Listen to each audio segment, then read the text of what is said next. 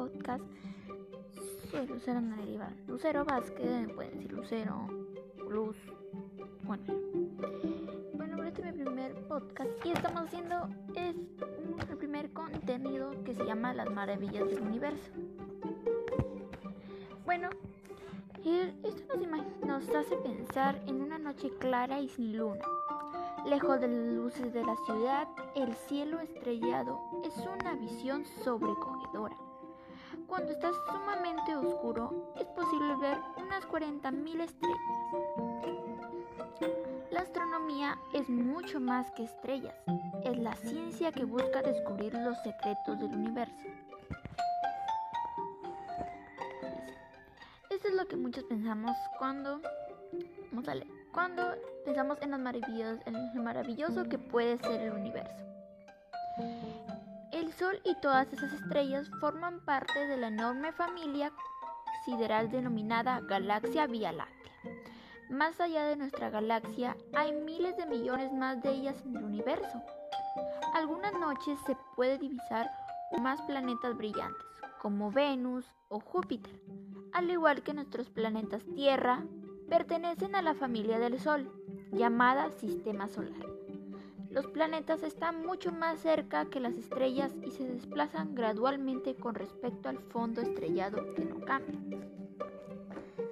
Bueno, en el Observatorio de Canadá-Francia, Hawái, en la cima del volcán Mauna Kea, en Hawái, sus instalaciones como con forma de domo albergan un telescopio de gran tamaño su techo se desliza para abrirse y puede girar.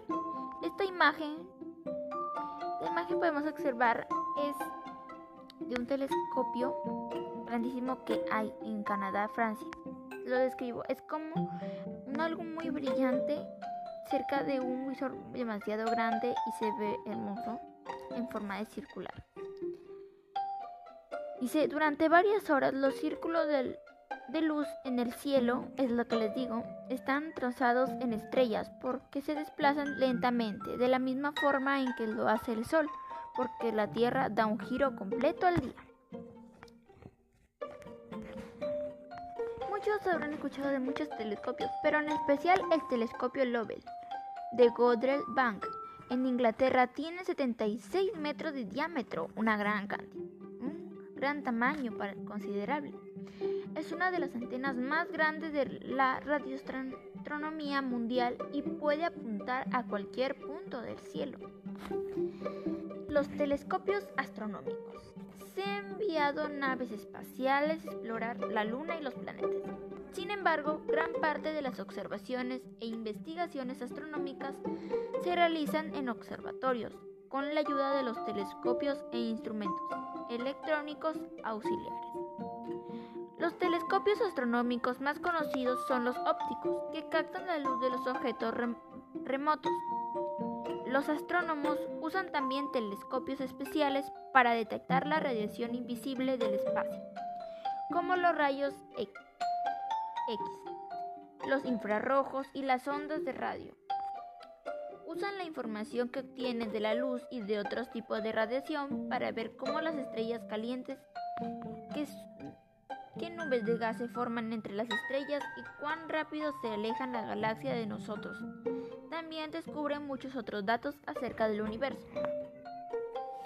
Vamos a hablar.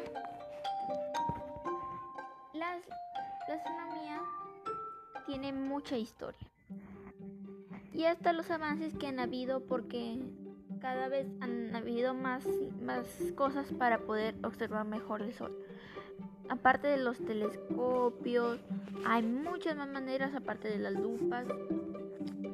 Entonces, hablemos de Nicolás Copérnico. Nicolás Copérnico nació en, Polonia en el año 1473. Estudió muchos años y se interesó, especialmente en la astronomía. En ese entonces la mayoría de las personas creían que el Sol la Luna y los planetas giraban en torno a la Tierra. Copérnico comprendió que era más fácil explicarse el sistema solar si el Sol se encontraba en el centro y la Tierra y los demás planetas orbitaban a su alrededor. Y luego hablemos de este gran Nicolás Copérnico, que descendió en el año 1543. De esta manera, el Señor hizo ver nuestro universo de otra manera, ya que sería más fácil explicar, como dijo, que el Sol que el Sol estuviera en el centro y que los demás dieran vuelta, orbitaban alrededor de él. Dicen, un dato increíble es que de noche es posible descubrir muchos elementos en el cielo, ya sea a simple vista o con ayuda de un par de binoculares pequeños. Bueno,